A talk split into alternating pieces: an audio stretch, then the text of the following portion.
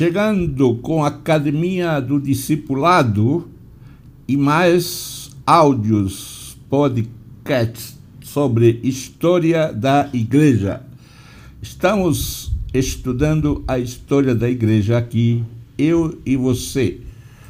Muito obrigado mais uma vez, meu amigo, minha amiga, por estar comigo. Eu agradeço a sua participação através das redes sociais, Academia do Discipulado no Instagram, canal do YouTube ou no próprio Facebook. E se você quer falar comigo, Miguel Aguilera, arroba academia do discipulado.com. E nós estamos estudando, ou pensando, reflexionando sobre a história da igreja. Vimos um pouco seu crescimento, a sua expansão e as inquietações que estão na nossa mente a respeito de como esse cristianismo poderia se comportar diante das culturas daquela época. Interessante é pensar nisso, principalmente quando hoje nós vivenciamos uma transição da uma cultura moderna para uma pós-modernidade ou hipermodernidade. Importante analisar para não perder a essência do evangelho trazida por Jesus e desenvolvida, trabalhada e anunciada pelos seus discípulos. Semana passada, ou no áudio anterior, nós falamos um pouco sobre aquele cristianismo gentílico de uma forma geral, mas hoje nós queremos analisar um pouco mais sobre Paulo e esse evangelho, ou essas igrejas gentílicas, como Paulo foi colocado por Deus como sendo o apóstolo dos gentios, então vamos gastar um tempinho com ele, pensando um pouco nessa trajetória missionária. Sabemos que a perseguição que resultou no martírio de Estevão iniciou o movimento que implantou o cristianismo nas cidades da diáspora judaica. Mais do que isso, entretanto, ela, a perseguição, produziu então em Antioquia aquilo que foi de fato um segundo centro principal de vida cristã. Então tínhamos Jerusalém, que se espalhou pela região de Samaria, mas a perseguição de Estevão, ou da igreja que Estevão fazia parte, os helênicos, que se espalharam pelas regiões. Então, agora vamos para Antioquia, o segundo QG. Temos o QG de Jerusalém e temos o QG agora em Antioquia. Ali, então, foi um centro muito especial que Paulo usou bastante para as suas viagens missionárias. Antioquia é uma cidade de primeira categoria, capital da província da Síria e antiga sede da monarquia Seleucida, daquela do tempo do período interbíblico que sucedeu a Alexandre o Grande. Esta cidade tinha uma grande população cosmopolita, incluindo, logicamente, uma significativa comunidade judaica. Lá, a mensagem sobre Jesus foi pregada aos gentios tementes a Deus. Temos os judeus e os gentios, e estes gentios também temiam a Deus ou eram tementes a Deus. E tais pessoas foram admitidas na Assembleia Cristã sem primeiro se tornarem prosélitos judeus. Não passaram pelos ritos judaicos uma consequência desse desenvolvimento foi que o povo na Antioquia começou a perceber os seguidores de Jesus como um corpo distinto, não apenas dos, do paganismo, mas também do judaísmo ah, normativo. Então eles viram que esses gentios estavam diferentes.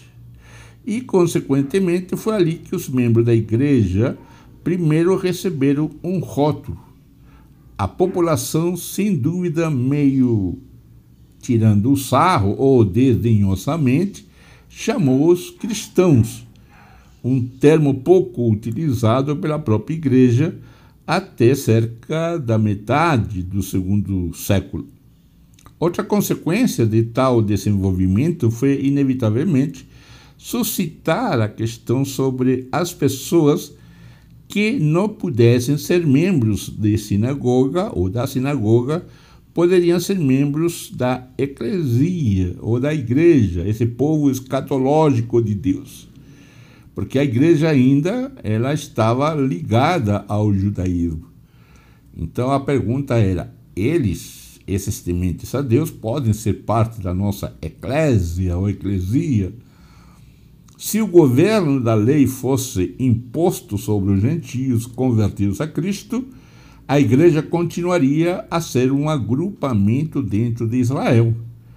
Se tais conversos estivessem livres da lei, a igreja poderia compreender a si mesma como tendo uma missão universal. Nesse debate, que já possuía precedente dentro da, do próprio judaísmo, o papel decisivo seria desempenhado pelo apóstolo Paulo. Então, agora, a missão deste povo eleito de Deus, a eclesia de Deus, precisava tomar uma definição. Seria uma religião dentro do judaísmo ou haveria necessidade, então, de ser algo universal em que os judeus seriam iguais? Paulo cujo nome hebreu Saulo lembrava o antigo herói do, da, da sua tribo nativa de Benjamim. Nasceu na cidade cilícia de Tarso. Seu pai aparentemente era cidadão romano, como também judeu na tradição farisaica. Na época do nascimento de Paulo, Tarso era um centro cultural e intelectual de certa importância e um centro de ensino estoico. Não há razão para acreditar, entretanto, que Paulo, criado com uma família estritamente judaica, tenha recebido uma educação no estilo grego. Então, talvez influências, leituras poderiam levar a algumas ideias estoicas, mas ele não foi treinado nessa escola. O idioma grego, podemos estar certo, foi sua língua normal desde a infância e ele não poderia ter deixado enquanto jovem. De ficar familiarizado com as generalidades populares de pensamentos religiosos e moral helenístico, isso era natural. Então, ele, ah, morando como um jovem, sempre esteve a par do dia a dia. Não obstante, foi na tradição rabínica que ele foi criado. Atos, de fato, faz Paulo afirmar haver sido ele criado em Jerusalém, aos pés de Gamaliel, um famoso mestre da lei. Isso levou, logicamente, a Paulo ser um homem dedicado e conhecedor profundo do ideal farisaico de uma nação formada ah, pela estrita observância da lei de Deus. Ele dedicou-se a esse ideal e ele insiste em sua própria conduta, mensurada por aquele parâmetro, era irrepreensível. Foi sem dúvida esse ideal que motivou Paulo a perseguir a igreja. Se ele esteve ou não presente como Atos afirma que esteve no apedrejamento de Estevão em Jerusalém, foi Estevão, o helenista, quem falou contra a lei e o templo, e quem representou a distorção em que consistia o cristianismo inicial, que logicamente teria ofendido Paulo, tão extremamente zeloso Paulo, homem zeloso, logicamente se viu ofendido quando as tradições do judaísmo estavam sendo atacadas e sendo atacadas nesse discurso de Estevão. porque ofendia aquilo que ele sabia desde menino. Portanto, não é surpresa nenhuma o fato de não ouvirmos nada de qualquer ação sua contra a comunidade cristã palestina em Jerusalém. Contudo, encontramos viajando para Damasco, uma cidade da diáspora, para levar disciplina a ser aplicada contra os cristãos de lá, que devem, incidentalmente, ter tido algum conexão, alguma conexão com a sinagoga. Então Paulo não ataca em Jerusalém a igreja, mas ele vai para Damasco. Perceba essa essa ligação que possivelmente a igreja podia ter ainda com o judaísmo. Seu antagonismo estava direcionado não contra os fiéis como tais, mas contra aqueles cuja fé ia de mão em mão com uma tendência de torcer as exigências da lei. Embora as datas da história de Paulo sejam um tanto ou quanto incertas, pode ser que a grande mudança em sua vida tenha ocorrido por volta do ano 35, viajando para Damasco com uma tarefa disciplinadora. Ele foi apanhado em um encontro com o Cristo ressurreto, que o chamou para uma missão especial. A natureza da experiência de Paulo somente pode ser conjecturada. Dos efeitos em sua vida, porém, não pode haver dúvida alguma ele se uniu às mesmas pessoas a quem havia procurado restaurar ao judaísmo por meio de instrumentos disciplinares. Mais do que isso, ele descobriu no Senhor ressurreto de sua visão, da sua visão, o único em quem e pelo qual sua própria identidade era determinada. Ele pode dizer mais tarde: E vivo não mais eu, mas Cristo vive em mim. Mais importante de tudo, ele estava convencido de que, na, que a não observância da lei, observe isso aí, é importantíssimo. Mais importante de tudo, ele estava convencido de que não a observância da lei, mas a comunhão com o Jesus crucificado e ressurreto era a condição necessária e suficiente de participação das pessoas na renovada criação da promessa de Deus. Então, Paulo muda radicalmente a sua mensagem do judaica para o evangelho de Jesus. Ele agora passa a mostrar, e ele estava convencido de que não a observância da lei, mas o que realmente valia agora era a comunhão com Jesus crucificado e ressurreto. A experiência de Paulo, então, se torna central na sua pregação ou o Evangelho de Paulo é fruto da experiência que ele teve com quem? Com Cristo crucificado e ressurreto, que lhe apareceu a ele, como apareceu aos outros discípulos e aos 500 irmãos aos quais ele fala em Corinto que era o Evangelho.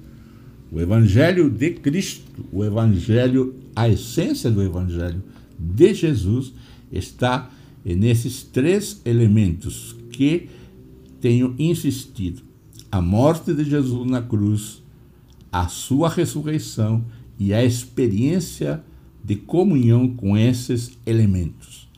Isso é Evangelho de Jesus, válido para transformar o ser humano. No caso de Paulo, a conversão mostrou imediatamente a sua ação. Ela se mostrou com resultados imediatos, porque ele relata, ele mostra então que, em primeiro lugar, ele foi para a Arábia, isto é, o território de Nabeteia, ao sul de Damasco, com sua capital em Petra. Ele lá parece ter pregado seu evangelho em alguma medida, uma vez que as autoridades nabateias o perseguiram mesmo em Damasco. Três, três anos após sua conversão, três anos após a conversão, ele fez uma visita de duas semanas a Jerusalém. Para quê? Para visitar Pedro ou Cefas e lá ele encontrou também Tiago, o irmão do Senhor. Por quase uma década, da qual Atos não nos diz nada, ele trabalhou na Síria e na Cilícia, província da qual Tarso, de onde era nativo, era a capital. Sem dúvida, estabelecendo igrejas. Eventualmente, ele foi trazido para Antioquia por Barnabé um cristão judeu helenista cujo lar era em Chipre e que pode ter sido um daqueles espalhados de Jerusalém após o martírio de Estevão. Interessante ver como que o martírio de Estevão leva o evangelho através daqueles que vão para a diáspora cristã, podemos chamar, levam o Evangelho de Jesus. Assim, o Evangelho foi usado, então, através da perseguição, ou melhor, a perseguição ajudou o Evangelho a se espalhar pelas regiões de Damasco, Síria e Cilícia. E ali, então, Paulo e Barnabé, em Antioquia, eles agora estão ali trabalhando juntos. Aqui vai surgir um problema e o problema que vamos tratar no próximo áudio, para não é, deixar muito longo este áudio, no próximo vamos tratar a crise da Antioquia com relação àqueles que visitam a Antioquia, que vêm de Jerusalém para Antioquia, ou Antioquia para alguns, e ali causam algumas, alguns questionamentos. Mas para isso vamos deixar então para o próximo podcasts, porque ali vamos tratar estas questões históricas também. Muito obrigado mais uma vez. Compartilha este áudio, muito importante para as pessoas conhecerem a beleza da igreja primitiva, o crescimento e a liberdade que esta igreja tinha em avançar, não impondo regras nem leis, mas deixando que o evangelho de Jesus, a sua essência, da morte, ressurreição e encontro pessoal com o ressuscitado, trouxesse liberdade às pessoas para que estas pessoas divulgassem esta mensagem de que os céus estavam abertos para a sua a ascensão para o Pai, ascensão para com Deus e a liberdade de falar diretamente com Deus não havia mais sacerdotes, não havia mais regras, mas a porta, ou melhor, o véu, tinha sido rasgado. Muito obrigado, mais uma vez um grande abraço e se você quer visitar as nossas redes sociais, Instagram, Facebook e YouTube, procure a Academia do Discipulado. Para falar comigo, Miguel Aguilera, arroba academia do discipulado.com. Um grande abraço para você e esperamos que esteja curtindo estes áudios ou este podcast para que assim você conheça um pouco mais da história do cristianismo ou da história da igreja cristã. Um grande abraço e Deus te abençoe.